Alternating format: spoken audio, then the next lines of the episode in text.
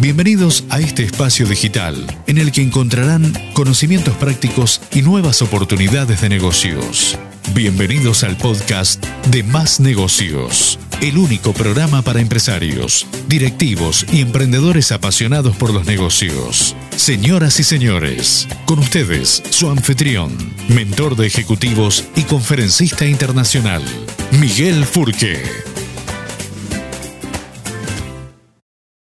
Invito a sumarte a esta nueva experiencia de reporchatear. Para quienes no están familiarizados con esta palabra, estoy hablando de hacer reportajes por chat a emprendedores de alto impacto. Hoy vamos con uno de ellos. Matías, muy buen día. Te agradezco un montón que te hayas sumado a esta experiencia y, a esta nueva modalidad de reportajes por chat. Y una de las primeras cosas que quiero que, que nos cuentes es por un lado, ¿quién es Matías Venegas desde tu visión? ¿Y cuál ha sido tu, carrera en, términos de cómo te has formado, qué has aprendido em, a lo largo de estos años que te han insertado en el mundo del emprendimiento de alto impacto? Hola, soy Matías Venegas. Contar un poco en mi experiencia como emprendedor y y en mi carrera profesional comencé mis estudios académicos como administrador un poco me gustaba o me sentía muy identificado con mi abuelo, él se dedicaba a la gerencia de, varias empresas y, me parecía muy interesante. Y dentro de, mis creencias o dentro de mi contexto familiar, la idea de, tener un título de grado y formarse era como, como la posibilidad de futuro. Fui, fui adquiriendo varios conocimientos, me, me, gradué en administración de empresas y ya un poco más avanzado en el desarrollo de, de la carrera, tomé la decisión de empezar a formarme en estudios de posgrado que me permitieran adquirir conocimientos eh, complementarios, ya que mi carrera de base es como muy generalista y en función de las los roles que iba tomando en las compañías que trabajaba, me iba capacitando para en las habilidades que necesitaba complementar. Así fui haciendo bueno, un posgrado en finanzas, después hice un posgrado en la parte de retail management cuando tuve a cargo de la, del desarrollo de una estrategia de category management en un retailer y en el año 2017 Mm, participé de Startup Weekend, es un, es un evento que se hace fin de semana donde se desarrolla un producto tecnológico. Ya había tenido mi primer emprendimiento de base tecnológica en una software factory. Ahí me había tocado formarme mucho como en lo que es Scrum Master y tratar de entender el lenguaje tanto de los programadores como la gente que hace diseño, interacción, interfaz de usuario tomé la decisión de, capacitarme en, áreas tecnológicas viendo un poco cómo iba migrando el perfil de, una persona de negocios a, a, la necesidad de adquirir competencias de tecnología y de dirigir equipos de base tecnológica. Y eh, participando de este concurso conocí un término que a mí me cambió la vida, que es lifelong learning o conocimiento para toda la vida y, un poco la idea de que con la extensión de la vida, gracias al desarrollo de la tecnología y la medicina, y con la velocidad y la dinámica de, cambio en el mundo del trabajo, eh, vamos a requerir la incorporación de habilidades técnicas y personales constantes y para siempre. Entonces me propuse que una manera ordenada de hacerlo era todos los días, hacer, todos los años, perdón, hacer un, curso de formación de mínimo cuatro meses, sin contar que uno va estudiando, leyendo todos los días. Y así he ido trabajando. Cada año hago una preparación en función un poco de lo que me gusta y lo que veo que, que voy a necesitar para los negocios que voy haciendo o, a cuestiones incluso personales, espirituales y que tengan que ver con, la posibilidad de crecer. Matías, siguiendo con, esto que nos contás respecto de tu proceso de, formarte siempre, ¿cuánto o, o cuán influye eh, en tu toma de decisiones del día a día, en tu desempeño profesional, en tu desempeño empresarial, todo esto que has estudiado. ¿Alguna vez pensaste si se podía machar una idea que, se te ocurrió, una decisión que tomaste respecto de todas estas herramientas y conocimientos que has ido adquiriendo? A nivel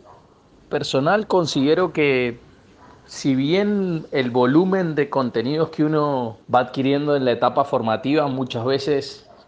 es superior a lo que uno puede utilizar en, el día a día, sobre todo porque muchas veces tomamos decisiones en velocidad. Uno va como puliendo la intuición en base al conocimiento y también eh, creo que hay como tres ejes principales de, de todo el conocimiento que uno va adquiriendo al que uno le puede dar utilidad. El primero sí tiene que ver con el,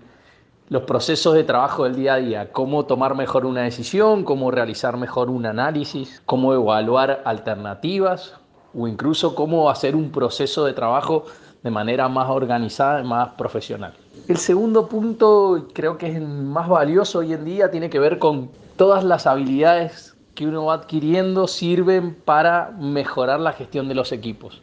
Hoy creo que el rol o la gran ventaja competitiva de un profesional o un emprendedor o un es, el liderazgo, es la capacidad de, administrar un equipo, de gestionarlo, de liderarlo y de motivarlo. Y el conocimiento que uno tiene cuando lo puede compartir y eso hace que el equipo se enriquezca, em, realmente es transformacional. Cuando uno eh, comparte el conocimiento hace que el equipo crezca y, y los resultados sean mucho mejores. Y el último punto, y para mí creo que es lo más importante, tiene que ver con que en mi caso personal muchas veces tomo decisiones que tienen que ver con crear una nueva idea de negocios o encontrar una solución a un cliente o un usuario que está planteando un problema o desarrollar un modelo de negocios nuevo o crear un modelo de negocios o una innovación eh, dentro de un modelo de negocios existente y todo eso, todo lo que uno ha aprendido realmente en algún momento conecta y sirve para tener esta mirada o este pensamiento lateral y poder generar cosas nuevas que muchas veces resultan. Así que, en resumen, la, la formación a veces sirve para el día a día, a veces sirve para construir el futuro y a veces sirve para ser transferido a otras personas que, que pueden enriquecer los procesos. Cambiando un poco el ángulo eh, y, agradeciéndote porque la verdad que es muy interesante ver ese punto de vista de, que me has compartido de, cuánta relación hay entre lo que conocemos con lo que decidimos y, y, cuánto de lo que aprendemos mejora nuestra capacidad de intuición, porque definitivamente como vos bien decís, la mayoría de nuestras decisiones están teñidas de la intuición y obviamente que la intuición eh, de algún lugar se alimenta. No es mágica, digo, ¿no? No es que frotamos la lámpara y, tomamos decisiones mejores cada día. De hecho, hay, hay veces, digo, cuando, cuando las cosas no van bien eh, y uno tiene plena conciencia de que hay algún error en la toma de decisiones, muchas veces por lo menos yo me critico y digo, mejor no haber sabido de esto, porque, porque quizás no hubiera decidido de esta manera. Pero obviamente esto es con el diario del lunes, con, con el momento en el que decidimos y las circunstancias frente a las que decidimos, eh, no podemos sacarnos lo que, lo que tenemos y la experiencia que, que, llevamos encima. Bueno, pero te decía, cambiando un poco la, la, la pregunta y, y, metiéndonos en otro tema. Conozco de alguna manera que tuviste que tomar la decisión en algún momento de dejar de trabajar eh, con un gran peso en, el mundo de la relación de dependencia, de trabajar en una compañía para pasar a trabajar en tu propia empresa. Eso es una decisión que a los emprendedores les cuesta mucho tomar y, que responde a un montón de razones, todas válidas. Eh, a mí me gustaría que, nos cuentes cómo fue ese proceso para tomar esa decisión y cuánto te costó eh, asumirla como una decisión con, lo relevante que es ese tipo de decisiones en la carrera de un emprendedor. Buenísima la pregunta, Miguel, la verdad que, que, me encanta, muy interesante. Tomé la decisión de independizarme mm, después de muchísimos años en relación de dependencia. Como contaba antes, mucho está influido por el contexto y, y cómo uno cree que, que tiene que ser la evolución profesional, o, en mi caso fue así. Eh, creía que la manera de crecer profesionalmente era dentro de una empresa trabajando para alguien, pero siempre internamente tenía ese bichito emprendedor que seguramente en tu comunidad hay muchos que, que siempre te está ahí hablando y hablando y motivando y generé varias empresas, proyectos, algunos más exitosos, otros no tanto, pero siempre lo hacía en paralelo, teniendo mi trabajo en relación de dependencia, lo cual me implicaba, además de un eh, desgaste enorme de muchas horas, porque salía de un trabajo y, me, me, enfocaba en el otro. El tiempo por ahí de menor valor era el que le podía entregar a mis emprendimientos, ya que el tiempo de valor, mayor valor, se lo entregaba a la empresa en la que trabajaba. Y cuando fui evolucionando en mis posiciones y, me tocaron tener cargos jerárquicos de donde el nivel de toma de decisiones y de responsabilidad es muy grande, se, se empieza a volver más complejo porque el nivel de, de, desgaste es mucho mayor.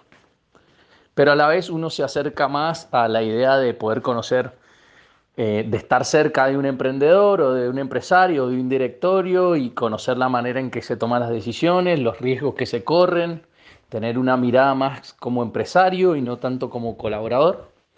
Y eso me mostró un mundo de, de posibilidades y bueno, la verdad que tardé un año y medio, más o menos dos años, pasé por procesos de coaching, mentoreo, psicólogo, entrenamiento físico, eh, mucha lectura, mucho estudio, biodecodificación, hice un montón de cosas para tratar de entender, bueno,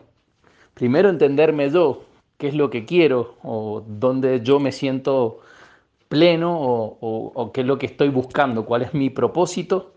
Y una vez que entendí más o menos por dónde iba, empezar a, evaluar esa, decisión.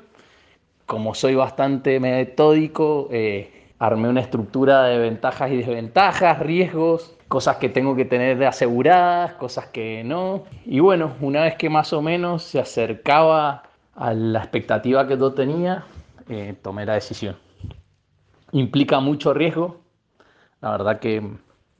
que, fue muy difícil. Nada, uno no tiene nada asegurado, pero también entendí que estando en relación de dependencia, más en posiciones donde hay mucho grado de decisiones y donde el impacto de las decisiones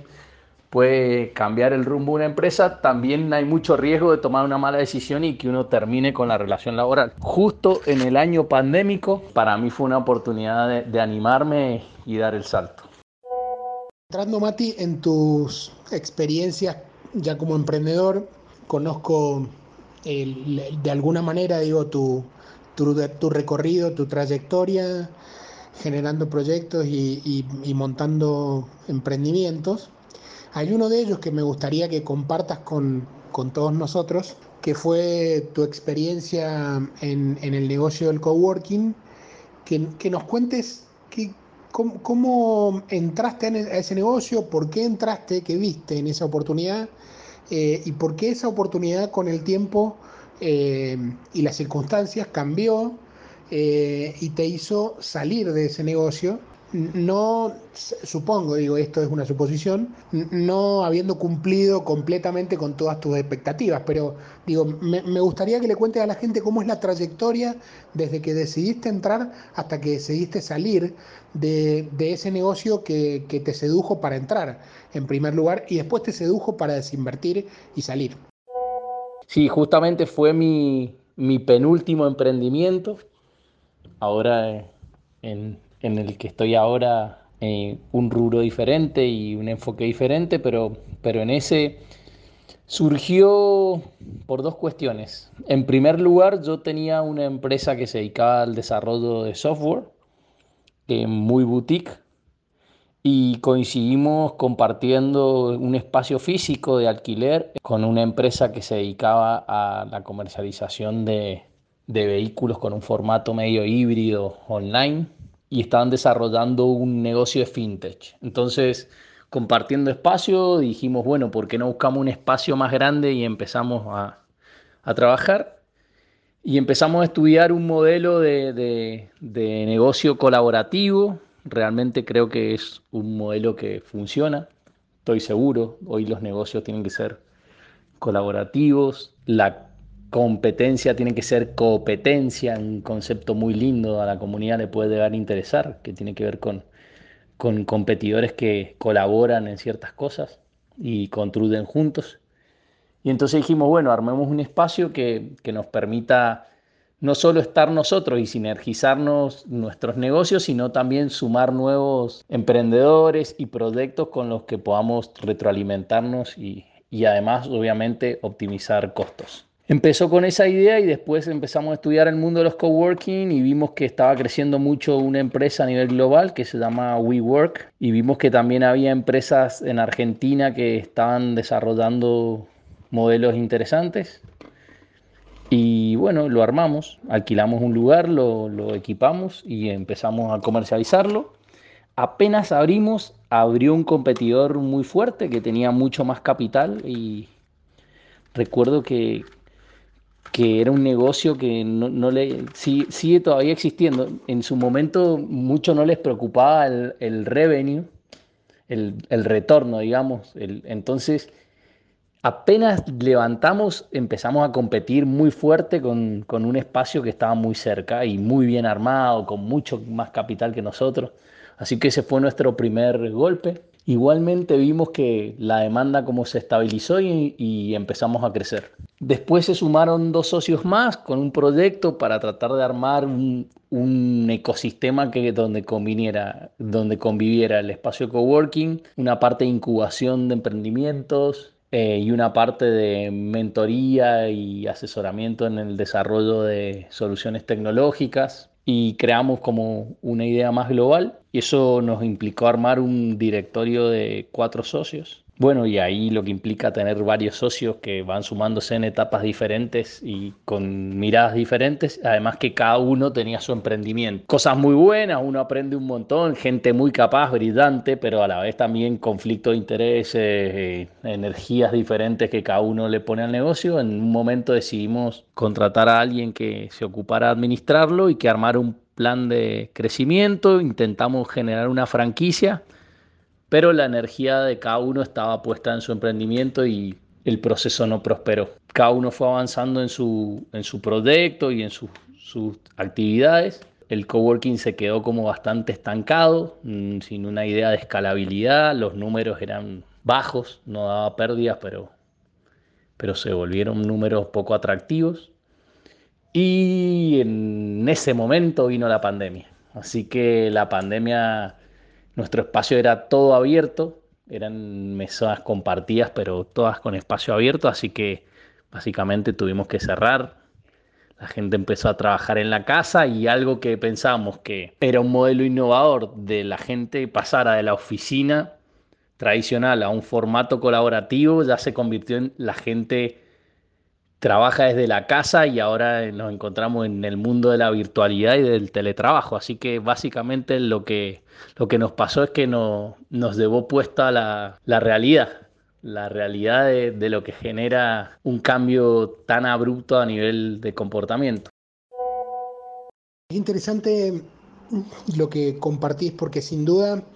la pandemia como, como una realidad, una circunstancia que nadie esperó en el mundo, yo creo que no había un solo plan de negocios ni un solo pensamiento de nadie de que podía existir algo como esto que viniera a hacernos tanto daño, no, no solo en la salud de las personas, sino eh, en, el, en distintos sectores de actividad. Son muy pocos los sectores de actividad los que han, se han salvado de esto. Y en el caso de los cowork, a mí me toca conocerlos de cerca, no solo en Argentina, sino en Chile. Y bueno, hoy están absolutamente todos en franca desaparición, tratando de reinventar el modelo, que bueno, ojalá puedan, ojalá se pueda. Han crecido mucho los cowork online y también es una actividad que deberá reconfigurarse para que no termine siendo eh, un, servicio que no agrega nada a los que hacen eh, trabajo a distancia. Yendo a algo más positivo, em, tuviste este traspié que, tiene que ver más que con el más que con toma de decisiones con, con el mercado que te impuso esta pandemia o con este nuevo escenario que te puso la pandemia y reemprendiste. Y, hay un primer tema ahí que me gustaría dejarte para que nos cuentes es cómo, eh, qué pasó por tu mente al momento de pensar en reemprender. Porque frente a un eh, fracaso, independientemente de por qué ocurrió, pero un, fracaso de negocio a mucha gente lo hace poner el freno de mano, retroceder y quizás nunca más avanzar y decir esto no es para mí, yo no quiero seguir, voy a volver a como era antes, eh, no, no quiero volver a pasar por este mal trago pero en tu caso decidiste reemprender. Entonces, me gustaría que le cuentes a la comunidad y a los que están escuchando eh, cómo hiciste para reemprender y reiniciar nuevamente una actividad después de haber pasado por esta circunstancia. Esa es una primera parte de la pregunta. Y la segunda es que nos cuentes qué es el negocio en el que estás ahora, qué mercado aborda, qué cosa novedosa tiene y, y en definitiva que la gente sepa en qué está hoy Matías Venegas. Bueno, Miguel, sí, la verdad que reemprender eh, es todo un tema cuando uno no le va bien. En mi caso no era el primer fracaso, lo cual uno va generando una gimnasia para poder levantarse más rápido. En este caso no fue el peor fracaso, desde el punto de vista económico no me dejó tan mal parado y he tenido casos peores y, y ahí sí ha sido más duro reponerme, pero la verdad que primero es el espíritu. Eh, si uno cree realmente que puede construir cosas que mejoren la vida de las personas, que por lo menos eso es, es un poco mi propósito, todo el tiempo estoy, estoy queriendo mejorar algo o tratando de, generar un emprendimiento que pueda de alguna manera aportar un granito de arena para sumarle calidad de vida o un momento positivo a las personas. Y desde ahí en la pandemia, como se había golpeado el negocio que tenía y lo tuve que cerrar, también empecé a ver que había una oportunidad en el contexto en el que yo estoy. Eh, yo estoy en Argentina y desde el gobierno en que está ahora, que es bastante eh, promotor de la industria nacional y, defensor de la producción local, bastante, digamos, que, que está en contra de las importaciones, al tema que va a dejar la crisis de, la pandemia a nivel económico en general. Empecé a encontrar una oportunidad, había escuchado un proyecto en el MBA que estaba cursando de, quien ahora es mi socio, eh, que estaba tratando de solucionar el tema de la ropa usada, la posibilidad de generar un modelo de moda circular donde la ropa empiece a, tener más vida y a darle un segundo, un tercero, un cuarto uso y de esa manera reducir la contaminación ambiental, disminuir eh, el impacto tanto ecológico como en el consumo del agua que tiene la producción de ropa y por otro lado generar una alternativa de costos más bajos para que personas de todo tipo puedan vestirse eh, con un bolsillo que va a estar bastante castigado por la crisis. Entonces, él me presentó el proyecto, lo estuvimos trabajando como un caso, en algunos casos del MBA, me quedó en la mente y, y yo le veía mucho potencial de escalarlo y generar un modelo de negocio con, apoyado en tecnología. Y cuando me estaba limpiando el polvo del golpe que me había dado, lo llamé a Eugenio, eh, con quien creamos LIT, L-I-T-T, quien quiera conocer www.lit.com.ar y empezamos a construir un modelo de moda circular, empezamos a validarlo en el mercado local y empezamos a invitar a gente a que nos diera ropa. Nosotros esa ropa la vendemos, es ropa usada. La, primero le hacemos un tratamiento, le hacemos una definición de precios, la vendemos y sobre lo que vendemos retenemos una comisión y el resto se lo damos a la persona que nos dio sus prendas. Y generamos una empresa de triple impacto, tiene un impacto eh, ecológico muy grande, un impacto económico porque siempre ha estado nuestra mirada de, de construir realmente una empresa que pueda escalar, un modelo que que no solo se quede en Mendoza, sino que, siempre ha tenido una mirada global. Y tiene un impacto social porque también empezamos a generar acciones de donación para reducir la brecha entre la gente que tiene muchas prendas y aquellos que hoy en día, y que son muchos, no tienen posibilidades de vestirse. Entonces, bueno, desde un punto de vista social, nos gustaría contribuir en que esa brecha sea un poco